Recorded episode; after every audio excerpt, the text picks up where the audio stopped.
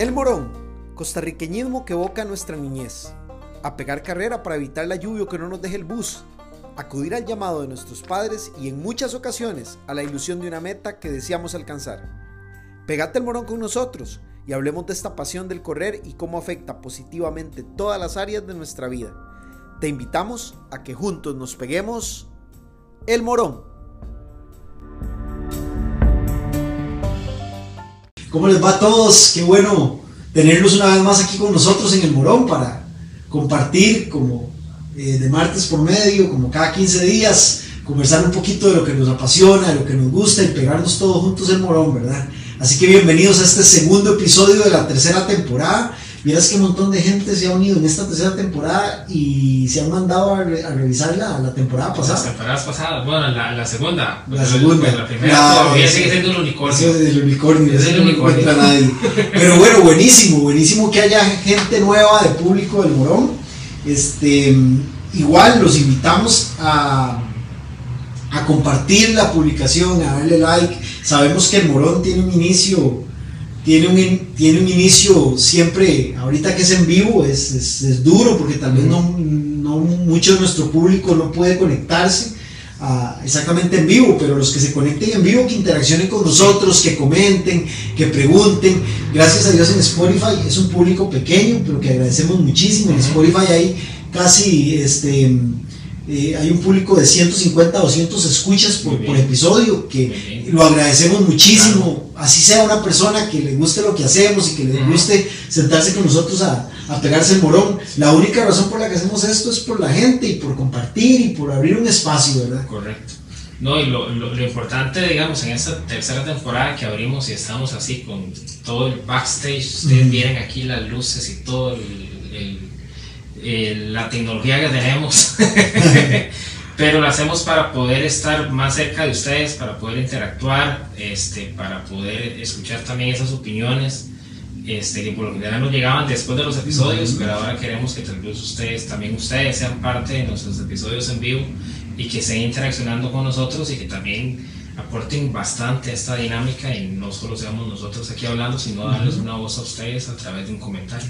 Claro, por supuesto. Entonces, pues nada, invitarlos a que se sigan conectando ahí, eh, sea tal vez en vivo, la gente poco a poco va a ir, va a ir este, teniendo presente el espacio, mucha gente ya está en clases, mucha gente ya volvió a sus espacios de universidad y todo. Entonces, tal vez no, no, no pueden ser muchos los que se conecten en vivo, pero ahí poco a poco vamos a ir creciendo. Lo importante es que el espacio esté ahí para que usted lo oiga. En este momento saludamos a todos los que están oyendo, los que no están hoy martes. Hoy martes, martes qué es Hoy hoy? martes 15 de Martes 15 de marzo del 2022, los que no están el martes 15 de marzo eh, del 2022 al ser las 8 y 6 minutos, 8 y 7 minutos, los que nos están oyendo otro día, ahí en su carro, en su casa, en su espacio de tiempo, gracias por la indulgencia de acompañarnos y hoy tenemos muchas cosas bonitas de las cuales hablar. Tenemos muchísimas cosas, tenemos una agenda bastante llena de cosas, Sí, tenemos este, muchas noticias y muchas sorpresas para ustedes por aquí. Claro. Y bueno, y ahí poco a poco vamos a ir leyendo los comentarios, saludando a la gente que se va conectando. Y bueno, yo estuve de tantas cosas que, que quería que conversáramos, John. ¿A vos te ha pasado alguna vez que en este camino del atletismo que vos has definido como el día para olvidar? Día para olvidar.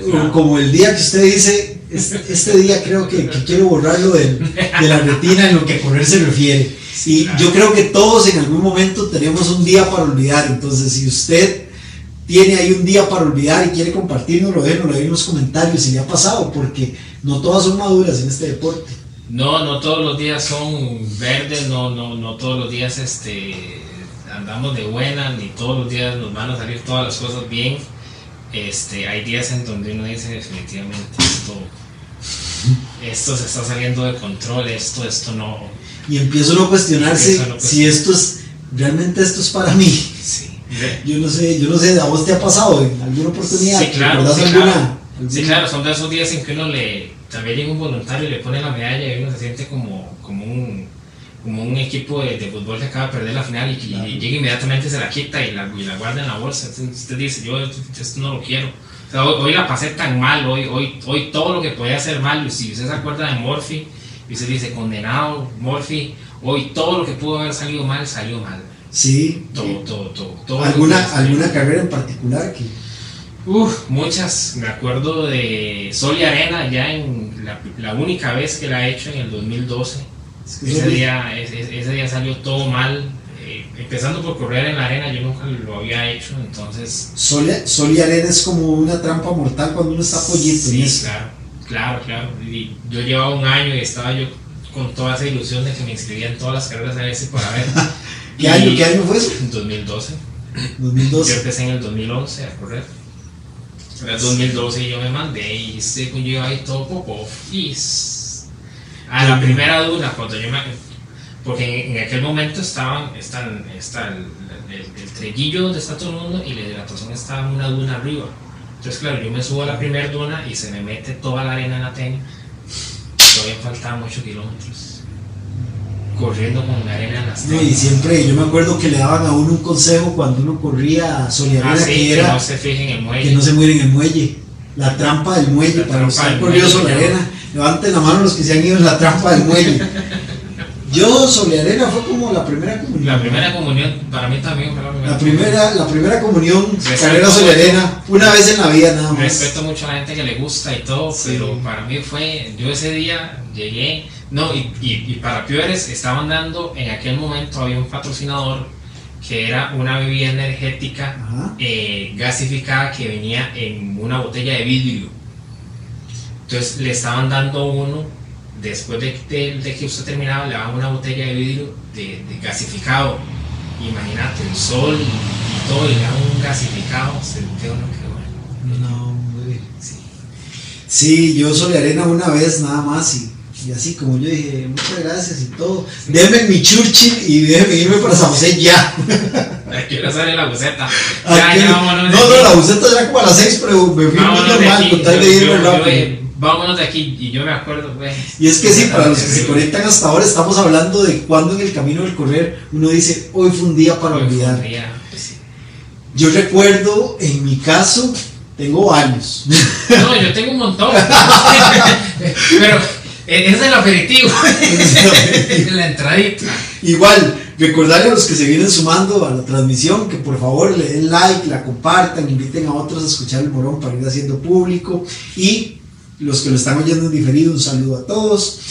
Estamos hablando de esos días, de esos días y yo recuerdo vívidamente a la clásica del TEC en Cartago. ¿Vos alguna vez corriste la carrera del TEC? No, yo no, no, no. Pero has oído buenos comentarios, solo cosas buenas. Solo cosas buenas.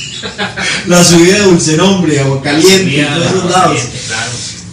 Vieras que yo me acuerdo 2009, clásica del TEC, me gustaba mucho, pero era la primera vez, la, la corrí varias veces, pues puedo ir a sacar el clavo, esa típica maña mía que le da uno por irse a sacar el clavo.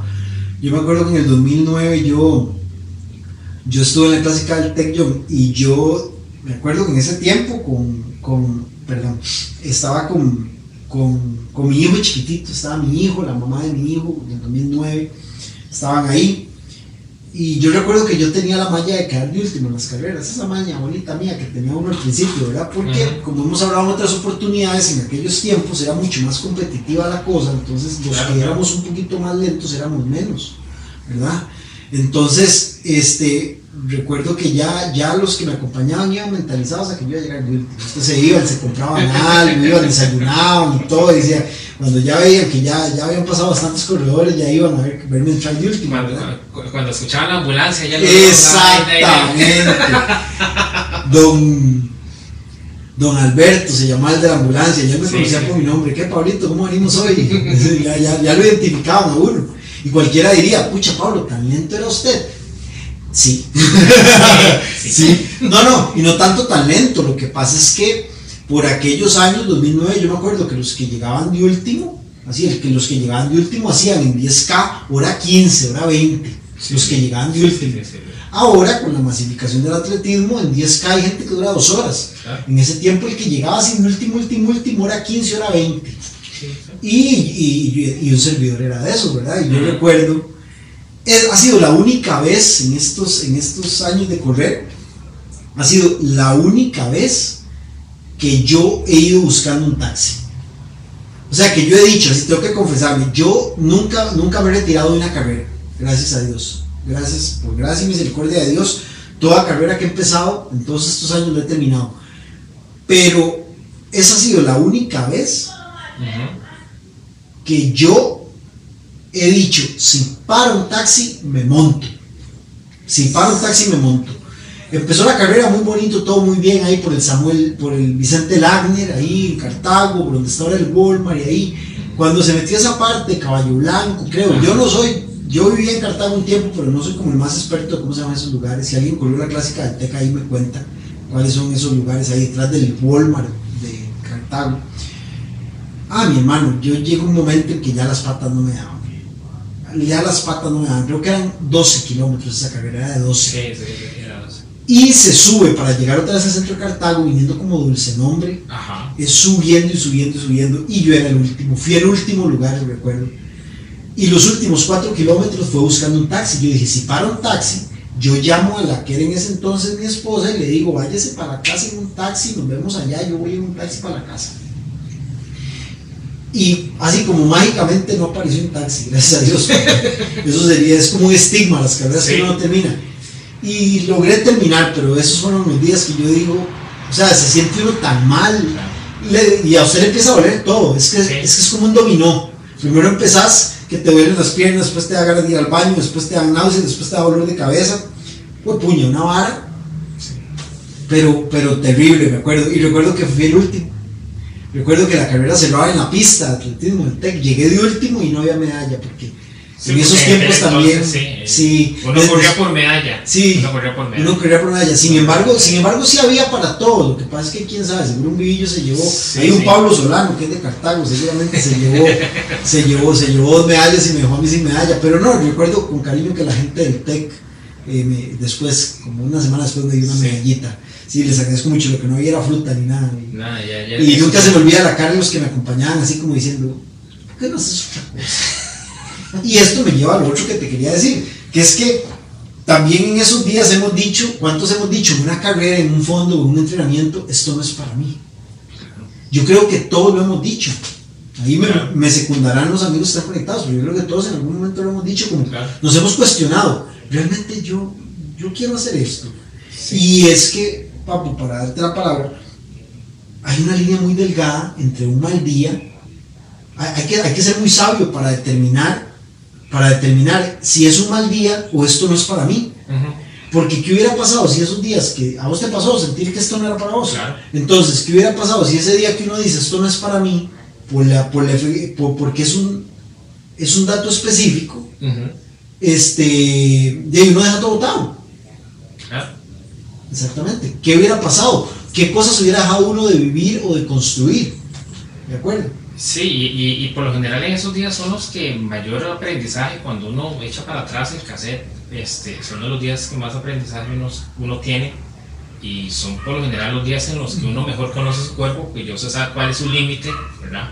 Cuáles son las señales que le va dando y uno, por cabezón muchas veces, las ignora, las red flags Sí, sí, que están tan, tan, tan, tan en boga hoy en día, este, todas esas red flags del cuerpo y cosas que usted dice, bueno, eh, como el- por ejemplo la primera vez que yo intenté eh, unirme a la moda de, de entrenar en ayunas, jamás, ¿verdad? O sea, o sea, yo fui y ese día tocaba pista. Contarle a la gente mientras hago un tema técnico aquí. Dale. El primer día en ayunas, según yo, ¿verdad? me iba a unir a esa, a esa corriente de, de, de- de entrenar en ayunas y, y tocaba pista. Tocaban, creo que eran 4 por 800, una cosa así. era. En el segundo. Y en ayunas. Y en ayunas, ¿verdad? Y ya yo en el segundo 800 iba, pero hasta que ve- veía así doble la pista y todo. Sí, sí, sí, sí. Nunca más, ¿verdad? O sea, y, y son días en donde yo dije, ¿será que esto no es para mí? No, es, porque Es un mal día, es un mal día. día. Y es que por eso, o sea, el correr es así. Sí. Hay días buenos, hay días malos. Y hay gente que a mí me dice, es que vieras que no me ha ido bien últimamente, yo no sé si quiero seguir haciendo esto. Pucha, hay que tener un cuidado para determinar cuándo es que de verdad no quieres hacerlo o estás desmotivado por, un, por una serie de eventos desafortunados, ¿verdad? Sí, correcto. Eh, inclusive puede ser, yo, yo me acuerdo hace mucho tiempo, este, estaba la moda y todavía aún está, pero ya no es tanto porque ya uno es más experimentado, que uno iba y se compraba las tenis, uno iba y se compraba las tenis de- del color y de, que- de las que más le gustaban. No, usted no se preguntaba si le servían o no.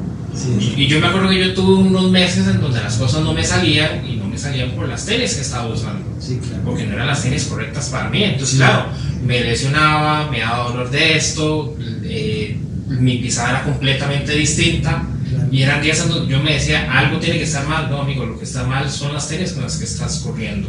Sí. Y en aquel entonces, no, di, uno este, te- tenía un par de tenis y la otra ya estaba completa y totalmente, ¿verdad? Fuera, fuera de combate. Y, y usted se, se la jugaba con un par de tenis, con un par de tenis.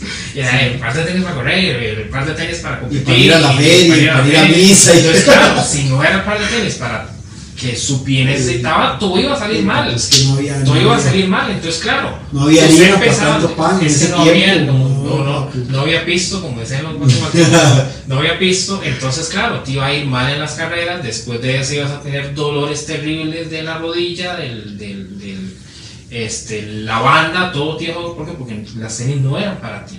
Entonces, eran, eran momentos en donde, inclusive yo, yo me lo decía, esto no es para mí. Y ya después me di cuenta que eran las yo, ah, Ah, con razón. sí, por eso. Y como te decía, hay gente que me dice, Pablo, es que yo no sé si yo realmente quiero hacer esto, desmotivados por una racha. Claro. Entonces hay que, hay, hay que, hay que ser paciente y hay que entender eso, que hay días buenos y días malos. De días malos, para seguir aquí con el ramillete de, de experiencias bonitas, de experiencias motivadoras. Un día que yo dije, Señor, sácame de aquí, yo no vuelvo a correr. No, no, no, no dije así, pero prácticamente sí le pedí a Dios que me sacara de esa carrera rápido. Irazú nocturna, allá en San Juan de Chihuahua. Uy, hermano, viera eso. Viera esa vara. Los que corrieron, los que lograron correr esa carrera de trail, la Irazú nocturna, allá en San Juan de Chihuahua de noche. Aquel frío, cabrón.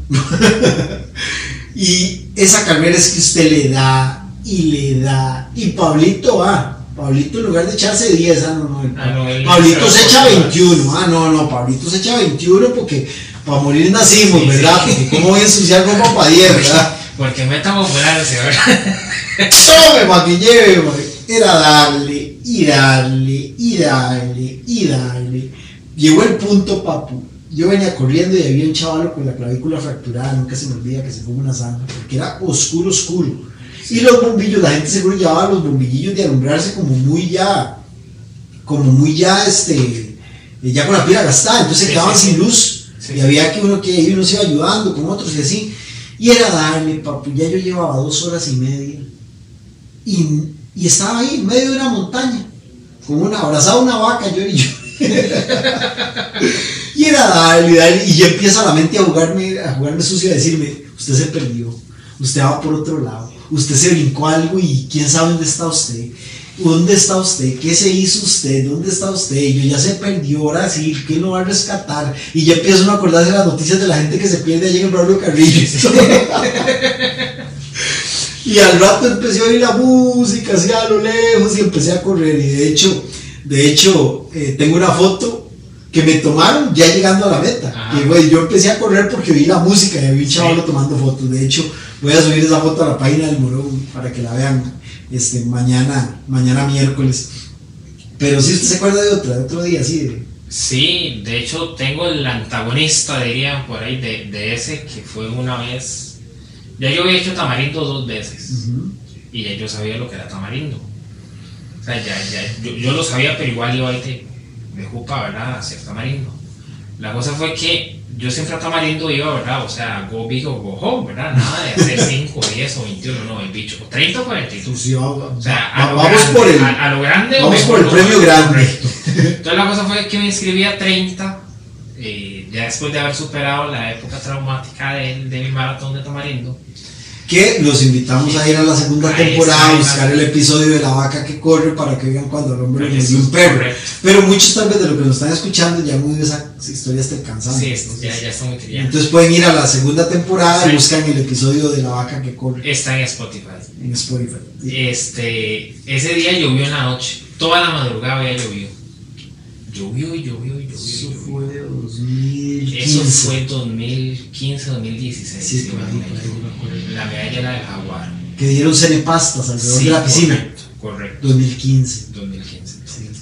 La cosa fue que amaneció Ajá. y eso era, era como una olla de presión, porque usted veía, era, era una niebla que cubría todo el largo de, de- de la calle Sapinilla, ¿verdad? Ujú. Y cuando llegó, o sea, vos empezabas a las, a las 4 de la mañana y todo era un clima fresquito, ¿verdad? Y usted decía, madre, muy bien. Pero cuando salió el sol a las 6 de la mañana y empezó a evaporar toda esa, toda esa agua que había caído tanto en la madrugada, cuando yo iba por el kilómetro 21, ya yo iba caminando. Y yo veía al, al lado, así, de la, de, la, de la calle, y claro, ahí no hay sombra, no hay nada, el sol te da directo. Y yo decía, madre, yo me voy a quedar aquí sentado a esperar la ambulancia, porque ya yo no voy. Ya yo no Un voy. día para olvidar, definitivamente. Ya yo no voy. O sea, yo. Es más, yo parpadeaba, yo sentía que yo parpadeaba y, y me hacía así el, el.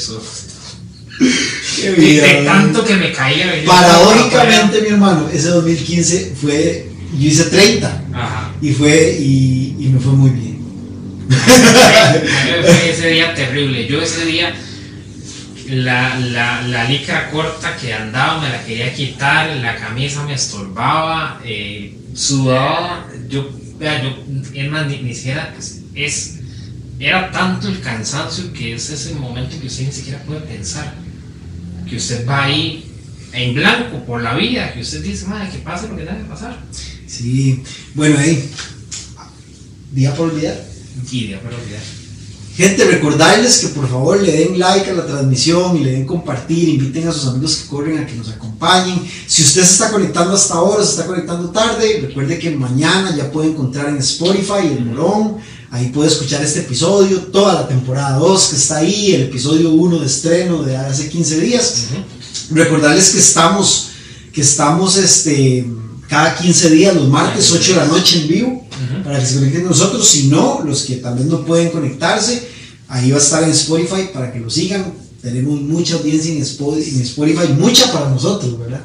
Sí, y si ustedes se Sí. están conectando y se están preguntando qué están hablando, qué es esa Magdalena hablando en cámaras, estamos hablando del día en que ustedes dijeron esto ya no más. Esto no es para mí, voy a dejar estas tenis ahí guardadas, esto no es para mí. Haciendo referencia también al episodio de la temporada pasada de Quiero colgar las tenis. Quiero colgar Solo las que este es un poquito más anecdótico y un poquito más de, de, de contar nuestras desgracias. Correcto, y, y no solo queremos contar las de nosotros, sino que también queremos que ustedes nos cuenten las de ustedes, que nos cuenten las Ahí tenemos, ahí tenemos unas ya. Sí, sí, aquí Vamos a leerlas, vamos a leerlas un poco. Bueno, vamos a saludar un poco a la gente ahí. Este. Vamos a ver. Vamos a saludar a Melissa Núñez, que está conectada, a Meli, a Cari, a, a Pelón Corredor, a Pablo Solano, este, a Laura González, que dice que anda comprando tenis en multi, mucha suerte. bien. este. Don José Retana. Reta- Retanita dice, "Pa- Pablito, eso me pasó en los Juegos Nacionales en Alajuela del 86. Pues si usted no sabía, don José Retana participó en Juegos Nacionales, papá. Hijo de pucha. Usted vea, respeto a, José- Reta, que Reta es un deportista nato desde, jo- de- desde más joven, porque todavía está muy joven. Dice que eh, le pasó en Juegos Nacionales en Alajuela en los del 86. Ujú. Llegó de penúltimo, siempre esa carrera era cierre de los juegos. Cuando llegué ya había empezado la ceremonia de cierre. Imagínense.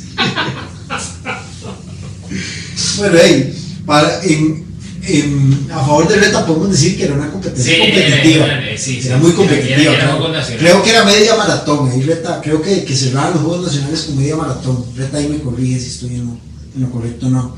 José González, nuestro amigo José González, nos dice, yo tengo dos carreras en las que he sufrido mucho. Jacó Extremo 2016 y el año pasado en la del Vaquero tenía tres días de trabajar de noche. Ese día salí a las 3 de la mañana. Me alisté y me fui y el poco descanso me cobró la factura después del kilómetro 12. Que así, qué duro José, sin Ah, descansar. José, José es parte de, de todos los valientes servidores públicos de la fuerza pública. José trabaja en la fuerza pública, entonces esa gente que tiene jornadas de trabajo muy duras y todo. Sí. Doble puntaje para la gente que trabaja jornadas rotativas y duras y, y aún así saca el tiempito para entrenar, demasiado cargas. Pero ahí, ahí José la pasó. O pasan directo después de la guardia algunos. Algunos médicos, policías, Sí, enfermeros, salen de trabajar y mejor se van a entrar en una Sí, una de descansar. Así es. mis respetos. Este. mm, Vamos a ver. Eh, ahí nos están saludando el coach Johnny Mora. Un saludo para el coach Johnny Mora. Sí, claro. Pablo Herrera los saluda. Este, nos dice un amigo ahí, Eric Jiménez, dice, mi primer maratón con el camino duré seis horas, toda la vida. Corrí, caminé, casi llamo a Uber, pero terminé. Al final luego me saqué el clavo en otra maratón. Claro, claro. Es que pasa, como dice nuestro amigo Eric Jiménez, ahí, este, es que eso es lo que hay que entender. O sea, a menos de que usted sea el mismísimo Kenenisa Bekele o el mismísimo Eliud Kipchoge, si usted es un atleta aficionado, está más propenso a eso, de que hayan días buenos y días no tan buenos. Y eso que, que- que nos dice el amigo, que sacarse el clavo, es como lo que hace como muy interesante el Claro. deporte para nosotros. Claro. Aunque no dejemos de lado, por aquello que nos está escuchando algún élite que esté diciendo esas tortugas hablando de malas experiencias. O sea, a mí me ha tocado ver a Cangoror abandonar una maratón. Claro. A mí me ha tocado ver al mismísimo Haile Selassie abandonar una maratón en el kilómetro 26. A mí me ha tocado ver a, a abandonando una carrera de media maratón. O sea, el atletismo, la larga distancia es incierta, como yo siempre digo. Correcto. Lo que no debe ser incierto es la preparación para la larga distancia. Ustedes tienen el compromiso de prepararse bien y responsablemente, pero en la carrera pueden pasar muchas cosas. Claro. Infinitas veces, infinitas veces hemos visto gente que llega muy preparada a una carrera y las cosas no salen como pensaban. Entonces, por eso el atletismo de larga distancia, el fondismo en general, es, eh, es muy importante, y más aún si somos aficionados, tener una dosis clara de sentido común, perspectiva y humildad Claro. porque las cosas pueden a veces no salir como uno las tiene, vea que y después va uno y se saca el clavo, ¿verdad? Sí, y, y tener una, una dotación extra de motivación, porque eso es lo que lo va a hacer a uno después de una mala experiencia, volverse a poner las tenis y volverlo a intentar, Exactamente. ¿verdad? O sea, que usted dice, bueno, me va a sacar el clavo, pero este clavo me lo estoy sacando motivado por ya al haber tenido esa madurez de eh, tragar grueso y decir, bueno, esto fue solamente una mala experiencia, esto no es el fin del camino, sino que tengo que utilizarlo ahora como ese combustible para ir a buscar esa revancha, ¿verdad? No, no, y confírmenme ustedes, amigos, o sea, es que ustedes los aficionados tal vez no sienten esa adrenalina de llegar primero en una carrera y ganar la carrera. Vean, señores, yo no sé cómo se sienta ganar una carrera, pero sí sé lo que se siente vencerse uno mismo y sacarse Claro. un clavo. Claro. Es una sensación de, de adrenalina, de satisfacción personal. Porque regularmente, a pesar de que uno no nos hagamos los tarugos, uno siempre tiene ahí que el picarismo con un compita, Sí, sí, sí, con un amigo, con un amigo corredor que yo le quiero ganar, porque él siempre me gana, yo quiero ganarle. Eso es muy bueno, siempre y cuando sea en un contexto de amistad y, y de sana competencia. Pero también, muchas veces uno se enfoca en uno mismo. Claro. O sea, a mí nunca se me olvida la historia que yo siempre cuento del maratón de Nueva York mío en el 2015. En el maratón de Nueva York en el 2015, hey, yo tuve una lección de, de Vicatex superior porque había entrenado bastante a conciencia y, y tenía una muy buena expectativa y, y desde el kilómetro 18, por no ser muy larga la historia, desde el kilómetro 18 antes de llegar al puente Pulansky, ya yo no tenía piernas. Y iba arratonado de los dos bastos, los dos bastos arratonados. En el basto derecho sentía como que llevaba un cuchillo metido en el kilómetro 18 del maratón de Nueva York. Me faltaba subir el Queensboro, me faltaba subir la avenida primera, me faltaba enfrentar el Bronx. Estaba hecho leña. Y más bien tuve que rogarle a Dios de que me dejara terminar. Y al final hice 4 horas 45 minutos Ujú. no me fue tan desastrosamente mal considerando que al 18 ya, ya, ya, ya, ya, ya el hijo de Anabel no tenía Sí, pierna. ya, ya, ya, ya estaba. Y fui en el 2016 y me saqué el clavo. Hice una mejor estrategia, fui más ordenado en la estrategia de carrera, me preparé mejor y le bajé 45 minutos. Muy bien. Entonces, ¿qué pasa? Ay, ¿cuál es su satisfacción? Esa, determinarse uno de que me saqué el clavo, competí conmigo mismo y no permitir que un mal día nos arruine un montón de buenas experiencias que hay por delante.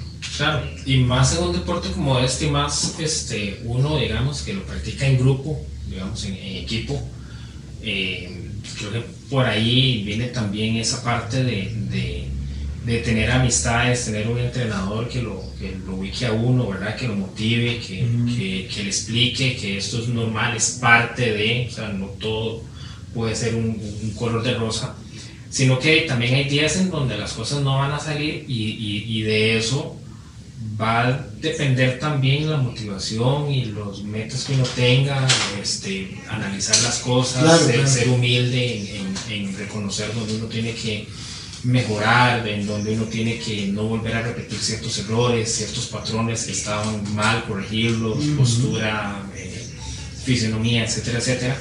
Este, y es súper importante ahí, no solamente eh, eh, ser uno mismo consciente del error que está haciendo, sino también tener un profesional al lado que se lo diga y que lo ubique a uno en el camino correcto. Claro, por supuesto. Es súper importante una guía profesional. Y aprovechando, ¿verdad? Este, recordarles que los que quieran escribirnos alguna sugerencia o un tema, alguna duda, pueden escribir ahí al, por la página del Morón, por la parte de mensajes, y ahí eh, vamos a estarle contestando. Además, recordarles, eh, bueno, para los que nos vienen conociendo, tal vez gente que se está conectando, eh, un servidor, Pablo Mena, educador físico, director general de Holistic Runners Costa Rica, que es nuestro equipo, Holistic Runners. si alguien tiene interés de, de tener una guía especializada en el fundismo, con un, con un plan individualizado, con un orden ahí, puede escribirnos y buscarnos en Facebook como Holistic Runners Costa Rica. Y mi compañero de mis batallas, un corredor como usted, un, aficionado más. un aficionado más, que amamos esto del atletismo, ¿verdad? Y, sacamos este espacio para cada uno de ustedes. Entonces, gracias a todos los que están conectados y un saludo especial a los que nos están oyendo en diferido por las plataformas de Apple Podcast, de Spotify, en otro día que no sea el martes por la noche. Entonces, excelente el tema. Síganos escribiendo ahí si alguien quiere compartir más experiencias de eh, un día para olvidar corriendo. Pero tenemos un montón de temas más que queremos desarrollar. Queremos hablar sobre la pista azul de la sabana. Queremos hablar sobre el Maratón San José, que ya viene. Ah, es el campeonato también de NACAC, de media maratón. Queremos hablar también de que ya está el periodo de rifa para el Maratón de Nueva York. que es una rifa? ¿Qué pasa cuando la gente habla de rifa para esta maratón, rifa para aquel, para aquella otra maratón? Gente que no entiende qué es que le regalan uno algo, qué es lo que rifan. Queremos hablar un poquito de eso. También hablar de la maratón del Vaquero Azul de este año, ¿verdad? Contarles un poquito de eso, invitarlos. Y un espacio nuevo. Hoy, hoy, hoy iniciamos sección que se llama la medalla del día una medalla especial vamos a traer cada programa. Vamos a traer muy bien. Exacto. Este, vamos a ver, un saludo a Rebeca eh, Aguilar, una amiga personal muy querida. Una chica de esas cinco estrellas, amiga de hace muchos años, que nos está viendo. Gracias, Rebeca. Este, ok, ¿qué sigue en la agenda? Yo, ¿te recordás cuántas vivencias tenemos en la pista de atletismo de la sabana? Claro cuánto sudor y cuántos. ¿Cuántos ¿Cuántos desmayos? ¿Cuántos desmayos? Ajá. ¿Cuántos colerones y cuántas alegrías? Vieras que a mí no me gusta mucho la polémica, pero este es un tema que quiero tocar con el mayor respeto y con la mayor intención de construir. Yo, he, yo desde mi perspectiva, una opinión personal limitada y particular, yo siento que se nos llevaron la pista azul de la sabana. La perdimos la perdimos, perdimos la pista azul de la sabana, ya no se puede entrenar ahí. Eh, yo no quiero poner en teleduda el, el, trabajo porque no tengo la suficiente información para hacerlo tan objetivo como quisiera. Pero cuando yo veo que una pista de atletismo se da la atribución, el ICODER, de agarrar tres carriles de la pista de atletismo y otorgársela a otra disciplina, cuando la otra disciplina tiene, una pista, tiene su espacio adentro. Vamos a ver, para ponerlos en contexto, desde hace como unos seis meses más o menos se pusieron unos rótulos que dice que el carril 1, 2 y 3 es para atletismo y, el 4, 5, 6 para patinaje. Y eso nunca había sido así, porque esos seis carriles es una pista de atletismo. Sí. Y las pistas de atletismo tienen su, su, su, Su numeración y su numeración y su forma, su, su forma de uso. Exactamente, regularmente los carriles más externos se utilizan para gente que camina, caminantes, caminata, velocidades un Sí. poquito más, más tranquilas, de recuperación. ritmos de recuperación y se trabajan los primeros tres carriles un poquito más de velocidad, un poquito más de frenesí ahí en trabajo de calidad, Correcto.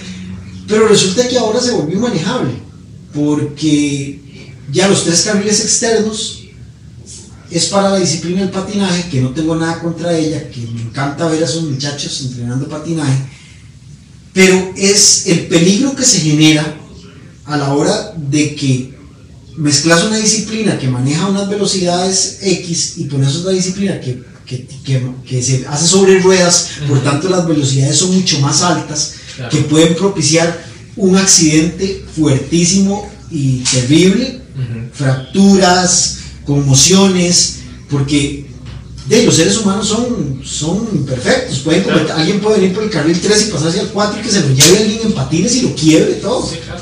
O sea, con, con- con consecuencias serias. O sea, no es una cuestión de, que, de estorbar, no es una cuestión de la integridad física de la gente. Claro.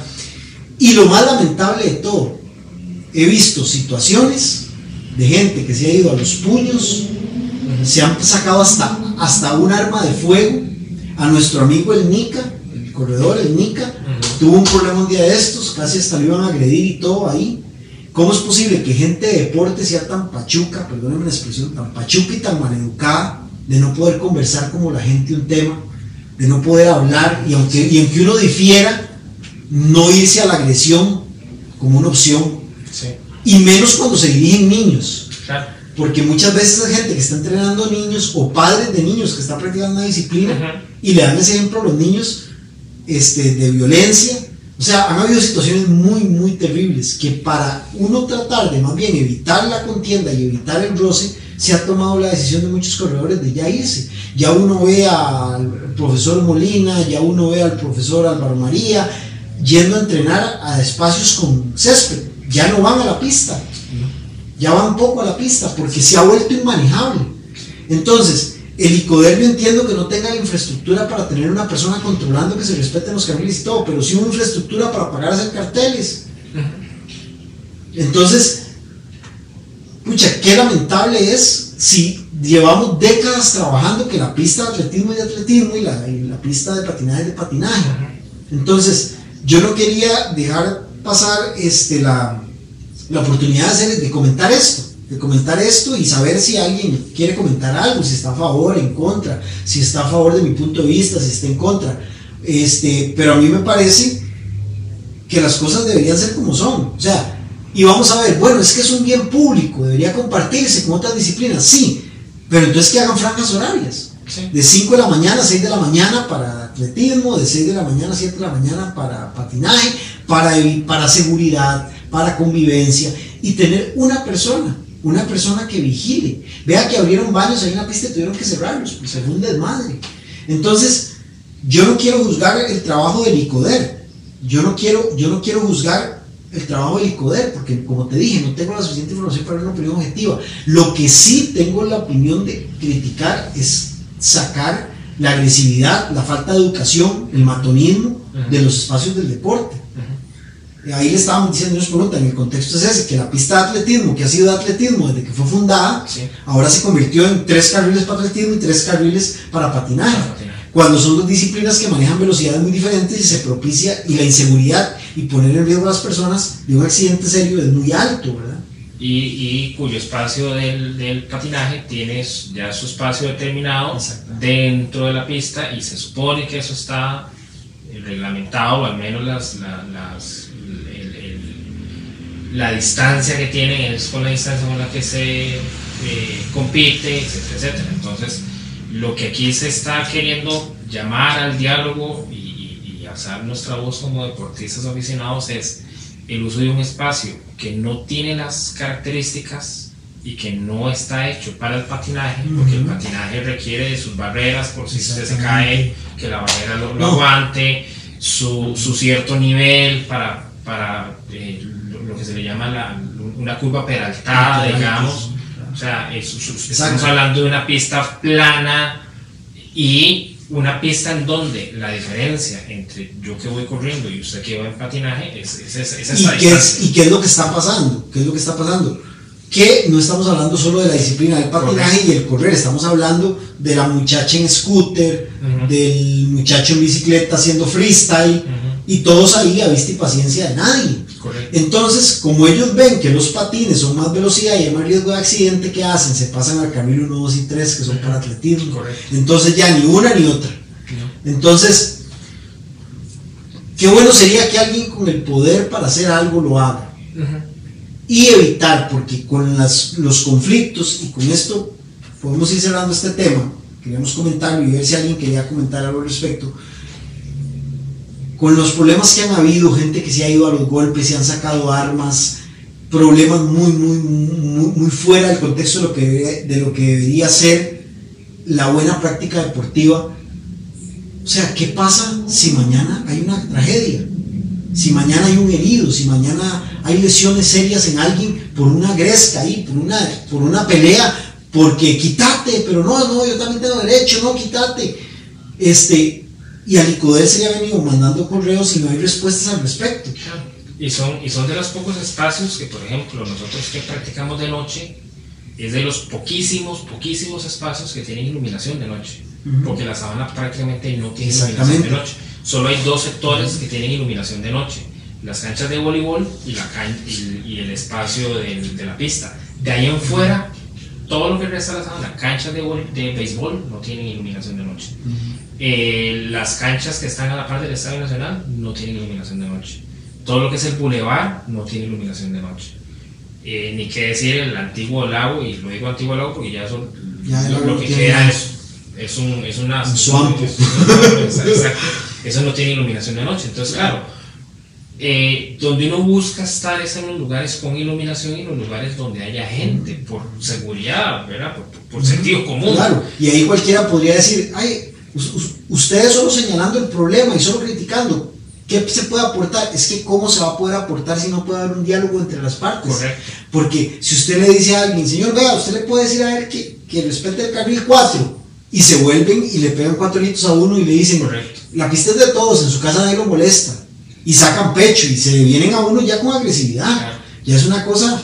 Y es que yo digo, antes uno entendía al señor que iba con la chiquita en triciclo a andar en la pista de atletismo y uno decía, pucha, digamos que el señor no sabe.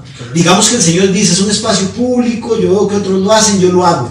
Pero de gente de deporte, de gente de deporte, y yo lo que digo es, a mí lo que se me para el pelo es ver a gente entrenando niños que son matones, que son agresivos, que portan armas y entrenan niños. Eso es lo que yo digo, ¿verdad? Yo nada más le digo a los padres de familia que llevan a su hijo a una disciplina. El entrenador de su hijo tiene que ser ejemplo para su hijo más allá de la práctica del deporte. Definitivamente. Y no estoy hablando de alguien específico porque no los conozco, pero sí he visto a un entrenador irse de encima a una persona con matonismo a querer agredir físicamente, como le pasó a nuestro amigo Nica, por simplemente hacerle una observación Sí. en, en un tono respetuoso, de manera respetuosa. Eso me recuerda una vez, eh, no sé si se acuerda, cuando nosotros empezamos hace mucho tiempo a utilizar la parte interna de la pista de patinaje Ajá. y hacemos funcionales ahí, Ah, sí. que teníamos unos hulahulas, ¿se acuerda? Ajá. Entonces, como llegó un- una vez uno de esos entrenadores y nos hizo sacados de esa parte porque nos dijo que esa era un área exclusiva para patinaje, aunque estábamos adentro en, el- en el puro centro. Y tiene toda la razón. Y tiene toda la razón. Claro. Y tenía toda la razón. Y nosotros, Exacto. como no había nadie, Como no había nadie. como no había nadie, eran como, eran como las 4 de la tarde, me acuerdo Sí, ustedes. sí. Fue, un día después de llover, por cierto. Ujú. Nosotros nos fuimos entendiendo que esa era el área de patinaje. Pero ahora, ¿qué pasa con el patinaje? Ahora el patinaje está del área de atletismo. Sí, pero no diga nada porque si Y- no te doy. Pero no diga nada. porque- entonces, esa es la cosa. O sea, uno, uno trata de, y uno entiende que la infraestructura en el país, de que el, de que el apoyo y la inversión es muy poca, específicamente si hablamos del ICODER, ¿verdad? Es muy poca, por decir nula. Pero uno tiene que aprender a compartir y, Sí, y- aprender a entender en, en qué área yo me estoy metiendo. Eso, es- si yo me estoy metiendo en la parte azul, en la, en la pista de, de- de atletismo, Y a mí, si a mí no me gusta que se me metan en mi área, no voy a, ¿verdad? Por nuestra parte, más que criticar, como representante de Holistic Runners, lo que hicimos fue enviar un correo extenso, dando opciones, Sí, dando opciones, dando posibles soluciones, motivando, también copiando a la, a la federación, a la FECOA, para que se pacte algo, ¿verdad? Recuerde que la masificación del atletismo y nosotros, los que no somos profesionales, movemos el atletismo Claro. también.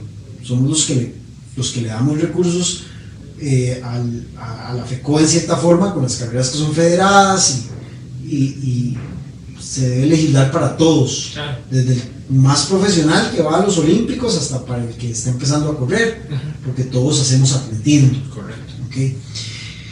Bueno, para avanzar, porque ya nos quedan, ya nos quedan unos 15 minutos. Maratón San José, se viene Maratón San José, una excelente Claro. carrera, una carrera que creo que va a marcar ya la pauta. Del regreso de las carreras pedestres bien organizadas, Bien organizadas. que te devuelven lo que pagas, Correcto. los costos son onerosos, pero tenemos que saber que también son tiempos difíciles, las cosas están caras. Creo que el hecho de que las carreras sí se vean caras, porque sí son caras, ¿verdad? Hay unas que uno tiene que decidir qué, qué paga, qué entra en el presupuesto de uno y qué no. Creo que el factor a, a pensar es qué me dan por mi inversión, ujú. qué recibo por mi inversión. Claro. Y basándose en eso, decidir a cuáles ir y a cuáles no ir, ¿verdad? Eh, va a ser un evento súper bonito, va a ser el 20, ¿verdad? Sí, correcto. El 20 de Ya ¿Me confirmas? Es el 20 de. el 20 de mayo, pero Sí. nada más confirmarme si, si es ese, ese día. Y hay inscripciones en la página de Maratón San José. Hay inscripciones en la página La de- página de la página es cuál es la página La- el Facebook es Maratón de San José. y el web y el, web- y el- Y la y el web para inscribirse es www.maratondesanjose.com. Muy bien, muy bien. Voy a leer algunos comentarios de estos para cerrar ese tema, porque para no dejarlos así. Nos dice Gabriela Lizano, profe, sí, fatal, yo entrenaba con el equipo, luego se volvió manejable y un atentado, con seguro de vida hay que correr ahí, correcto. Dice Rebeca, deben enfocarse mejor los recursos del ICODER y efectivamente es complicado la poca cultura de respeto cuando se practican deportes.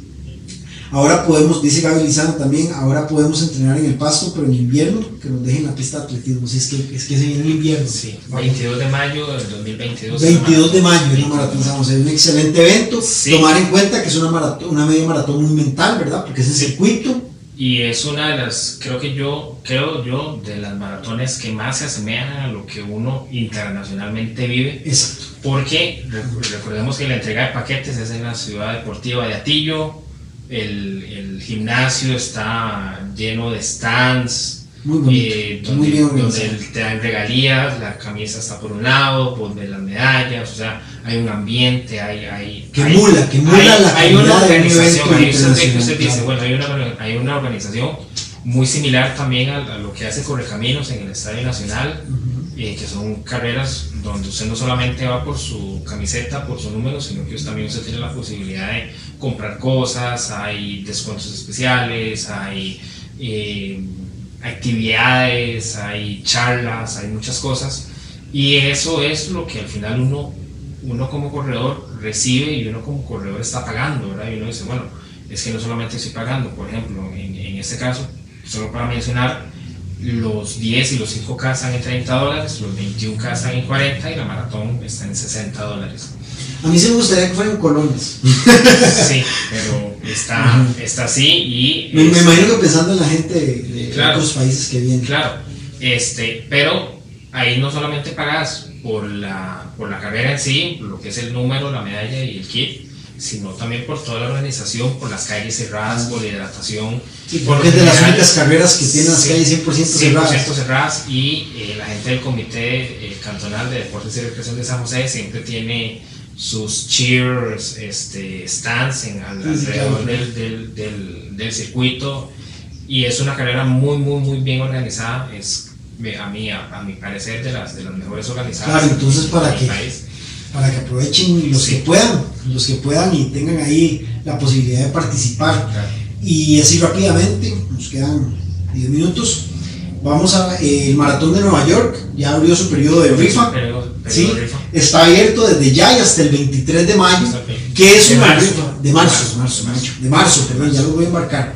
Hasta el 23 de marzo, recuerden que este usted aplica, usted entra a la página de los New York Roadrunners, Roadrunners y ahí usted hace un usuario, una contraseña, como cuando usted hace un correo electrónico, y usted le da a aplicar al maratón, usted llena una fórmula, un formulario, donde usted pone sus datos, usted se inscribe a la rifa, es completamente gratis, y cuando se habla de una rifa, o de un ballot, o de como, como, se entra a este tipo de maratones, las Majors Marathon regularmente que tienen rifa, es que ellos como cuando ve uno en las películas que la gente aplica a las universidades, que le llega una carta para ver si lo aceptaron, así exactamente.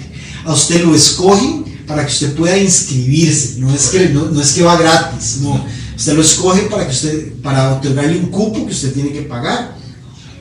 Entonces, si usted está soñado correr por la maratón más grande del planeta, que es la maratón de Nueva York, inscríbase a la rifa del 23 al 30 de marzo. En la página de internet que es nyrr.org, nyrr.org es la de los New York Runners, y ahí se aplica hasta el 23 de marzo. Muy bien, ahí ya, ya sabemos que este año ha sido complicado. Este año ha sido complicado para Nueva York porque está el rezago de todas las personas de 2020, 2021 que no pudieron asistir por el tema pandemia. Entonces, la rifa está dura, siempre ha sido dura. A mí me han rechazado cinco veces, espero que este año no sea la sexta. Yo me di cuenta que está en mi cuarta porque he metido cuatro tarjetas diferentes. me dice con cuál tarjeta quiere Exacto, entonces mucha suerte a todos los que van a participar por un spot en la Maratón de Nueva York. Ahí vamos a estar hablando más adelante, más acercándose a los eventos aquí en el Morón. Los eventos más próximos vamos a estar hablando de ellos, compartiendo vivencias, teniendo invitados, entonces para que estén atentos. Recordarle ahí una vez más, los que nos están viendo, muchas gracias por estar aquí, darle like y compartir. Este, y ahora vamos a hablar, aquí está, hoy tenemos invitado a a Tibar Blanco y a Woody, que vienen a, a, recordarnos que ya viene el mes azul, el mes de abril, el mes de la concientización o concienciación. Es el primer episodio del, del mes azul. Wow, sí, qué bueno, ya está, ya está encima. Entonces viene el mes de abril, que es el mes, de la concientización o concienciación, como le dicen en algunos países, les dice así, sobre el autismo, sobre el trastorno del espectro autista. Y nosotros en Holistic celebramos a mano poder, tiramos la casa por la ventana celebrando el mes azul de todas las personas con trastorno del espectro autista y lo celebramos con nuestras actividades del mes que son la maratón del vaquero azul que hoy les presentamos la medalla 2022 del maratón del vaquero azul que es un maratón presencial solamente tiene distancia de maratón y se corre maratón completa o maratón en relevos, pero solo hay distancia maratón y tiene un cupo máximo de 50 personas que ya está agotado. Eso, eso, eso, eso como Como las entradas del concierto de Bad Bunny. Correcto. Sold Entonces, para que lo tengan en cuenta de que, de que no hay inscripciones a nivel presencial, pero queremos invitarlos a todos el 17 de abril. Es un trazado que viene de Tierra Blanca de Cartago hasta Romos, el Empavas, el Parque Bellavista, pasando por la Avenida Segunda, calle principal de San Pedro, Curriabat, San Pedro, Avenida Segunda, Los Dioses, Avenida Segunda, Paseo Colón, este, Avenida Las Américas, costado de la Sabana, donde se dice la Sabana, bajando por el Boulevard de Romos hasta el Parque La Amistad, llegando a la meta en el Parque Bellavista. Si usted conoce a alguien de la comunidad de, que del trastorno del espectro autista y usted quiere salir ese día a apoyar a los corredores, somos poquitos, pero vamos con un corazón súper lleno de cariño y de afecto por levantar la mano para, la para visibilizar a la población con TEA para que la gente se despierte ese gusanito de investigar qué es el trastorno del espectro autista, cuáles son sus características, este, qué se puede hacer para tener una sociedad más inclusiva, más llena de amor y fraternidad entre todos. Esa es la finalidad de esta maratón. Pero usted dice, ay, pero ¿cómo? Yo quiero participar. Eh, pero no se puede porque ya ustedes son muy poquitos y cierran inscripciones. ¿Por qué eso? Primero porque no tenemos la capacidad y el músculo para hacer un evento de cerrar calles, menos cruzando el eje central de nuestra capital. Y además porque no tenemos, no es un evento a gran escala, no tenemos la capacidad logística para hacerlo. Pero desde el año pasado creamos una actividad que sí usted puede participar y además de eso es totalmente gratis, que es los 5 y 10K del Vaquero Azul.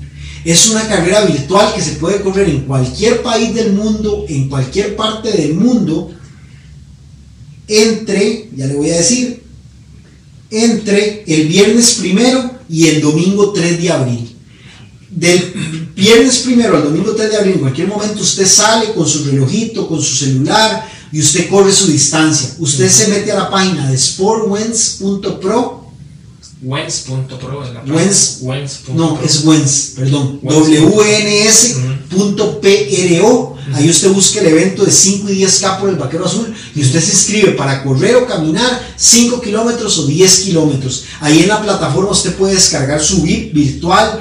Usted cuando corre la carrera mete su tiempo y le va a dar un certificado de participación y todo totalmente gratis para que usted sea parte de correr por la población con trastorno del espectro autista. Así que lo invitamos a que tal vez no puede ser parte del Vaquero Azul presencial, pero sí del evento virtual. Correcto. ¿Y por qué no estamos peloteando la idea de respetando los protocolos y las formas de tal vez hacer un evento presencial en la sabana, tal vez para correr cinco? Este, por si la gente quiere ir, ahí les vamos a estar avisando de eso más acercándose la fecha. ¿De acuerdo? ¿Está de acuerdo? Pero- ¿Ustedes escribió? En las dos. En las dos. En las dos. en las dos. Entonces, aquí les presentamos la medalla para, la medalla es La para el evento presencial. Y este, Tiro al Blanco y Goody que los invitan muy cordialmente a que nos acompañen. Saben que Goody es este, la imagen oficial, con el permiso de nuestro amigo Walt, De nuestro amigo Walt. Este, que, no, nos- que no nos vean, que no nos manden a cobrar nada. Pero eh, nuestro amigo Woody, eh, Woody, digámosle Woody, que es la imagen de, del vaquero azul. Entonces los invitamos a todos a nuestros eventos, a ese, al virtual gratuito. virtual. Vaya, invite a todo mundo, meta a sus hijos, a sus vecinos, a sus primos. Si conoce a alguien que tiene trastorno del espectro autista, hágalo por él, ahí, este, cuéntele, dedíqueselo a él y a toda su familia, porque la gente con trastorno del espectro autista tiene familias con Claro. trastorno del espectro autista. Todo Claro. tenemos, disfrutamos, celebramos el autismo, celebramos esa bella condición que nos hace especiales, este, que los hace especiales porque tienen capacidades maravillosas que salen del estándar, que son diferentes, pero que son igual de valiosas y queremos celebrarlo todos juntos en el mes de abril. ¿Vas a decir algo? Sí, nada más invitarlos, como mencionó Pablo, a que sean parte de nosotros, a que utilicen los hashtags de Maratón del Vaquero Azul, este, a que se unan también en las próximas actividades de abril, que es el mes de la concientización del de, eh, espectro autista, que no solamente se unan a esta actividad del- de correr virtualmente, sino cualquier otra actividad de concientización que haya alrededor. Creo que el, eh, los amigos del de la Asociación de Espectro Autista también tiene ciertas charlas, ¿cierto? Durante ese mes. Sí, claro, muchas, muchas, hay muchas asociaciones, Autismo Costa Rica, este, muchas asociaciones que ahí vamos a estar compartiendo todas las actividades que ellos hagan para que la gente se empape y, y- y- y esté bastante al día con todos esos temas. Este, recuerden buscar en redes sociales Maratón del Vaquero Azul en Facebook, Maratón del Vaquero Maratón Azul, del Vaquero y en Instagram también, Maratón También. del Vaquero Azul. Ahí tienen sus mucha corren, eh, etiquétenos el día que corrió, suban su certificado para... Ahí acercándose, ahí acercándose más la fecha, ahí acercándose más la fecha les vamos a dar más información, Correcto. porque ya un mes antes, o sea, pasó mañana, ya empezamos a tirar en redes sociales un montón de cosas bonitas para que compartir. Y bueno, vamos a cerrar con la con la nueva sección, la medalla del día, La medalla del día. patrocinada por Pulga Flex. digo yo, pues sí. Hoy tenemos una medalla Hoy tenemos una medalla Cuéntenos. Papu, ¿qué medalla tenemos hoy para la medalla Hoy del me día? tocó a mí la, la, como estamos iniciando y vea, siempre hay alguien, eh, el, el catador, ¿verdad? Eh, por si esto va envenenado ahí. Pues. Pues si no gustó la sección, pues ahí, ahí traemos una medalla del día de hoy. Hoy traje mi primer medalla, nada más y nada menos.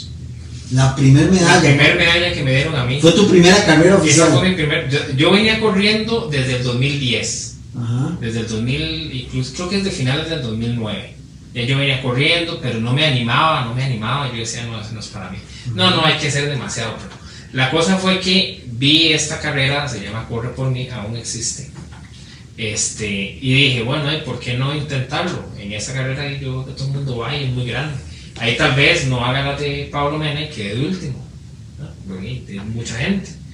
Entonces resulta que me inscribí Y yo dije, bueno, de todas maneras se corre en el lugar en donde yo entrenaba, porque es eh, vuelta a la sabana, bajar a Pavas y de vuelta a la sabana. Era, era, mi circuito. yo decía, mae, pucha, manda huevo. O sea, sí, sí, sí, se puede. La cosa fue que ese día, de verdad, andaba como un bicicleta peseta, solo nervios. Este, y me acuerdo que yo nunca había corrido más de 40 minutos.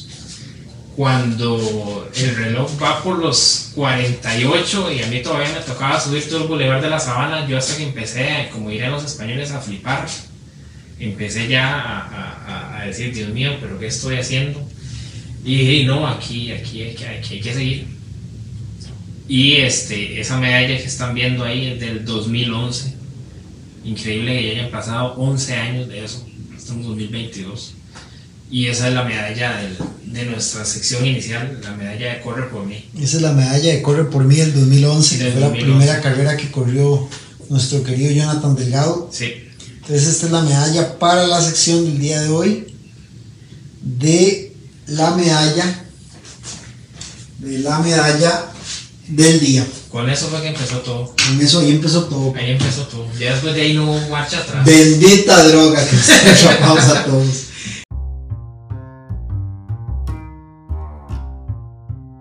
Y bueno, este tiro al blanco, Woody, Jonathan y yo nos despedimos de esta edición del Murón, el segundo episodio de esta temporada. Por favor, escríbanos, denle me gusta, denle compartir, ayúdenos ahí a crear un poquito más de, de público para poder compartir un poquito más. Gracias a los que se conectaron en vivo y, gracias a todos, gracias a todos los que se conectan en diferido y por medio de las plataformas de Apple Podcast, de Spotify, que estamos ahí entre 100, 150 escuchas. Les agradecemos muchísimo eso porque para nosotros es de mucho agrado que ustedes compartan este ratito con y nosotros. si nos escuchan en diferido la próxima vez, escúchanos en directo. Sí, sí, saquen ratito si puede para el martes, que cuál sería la ¿Cuándo nos volvemos a ver así en vivo, yo? Eh, sería de hoy en 15, que sería el 29. 29 de marzo. 29 de marzo. 29 de marzo. Día de la madre, dijo aquel. 29, eh, sí. Porque el día de la madre es todos los días. el próximo 29 de marzo estaremos en vivo, eh, hora de Costa Rica, 8 pm, que es GMT-6, así que de donde usted esté, eh, ahí le ajusta su uso horario para que nos pueda ver en vivo, para que pueda interaccionar con nosotros, para que sean parte de las dinámicas que vamos a tener, como la del día de hoy, el día para olvidar. Este, vamos a seguir teniendo dinámicas así, este, similares, para que puedan interaccionar con nosotros, para que nos cuenten sus vivencias, para que también sean parte del, del podcast eh, que se transmite en diferido y que sean parte del este, episodio en vivo ¿verdad? Que hacemos con muchísimo cariño y siempre buscamos por ahí temas para que puedan interaccionar y que, y que, nos, y que esto no sea solamente un diálogo entre dos, que sea una comunidad. Bueno, pero ya lo hicimos, le agradecemos mucho a todos los que, los que se, se, se unieron a la conversa. correcto. A Rebeca, a Gabriela, a Eric, a Michael, a Eric, a José, a Betanita, a Pablo Solano, a Cari, a Melissa, a Laura, a todos los que se, nos unieron a la conversación de esta noche. Gracias y los esperamos dentro de 15 días para pegarnos una vez más juntos el, morón. Gracias. Gracias, la vida. Buenas noches.